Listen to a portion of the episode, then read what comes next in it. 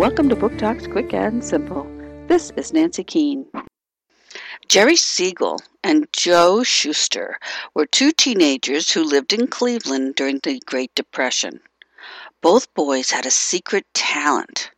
Jerry was good at writing, and Joe was good at drawing.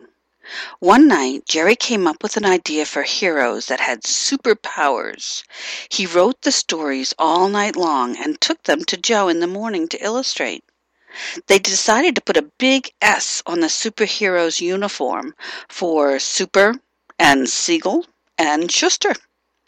It took three years until a publisher would use their ideas in a comic book. Was it a bird? Was it a plane? No, it was Superman! Boys of Steel, The Creators of Superman by Marc Tyler Nobleman. Knopf Books, 2008.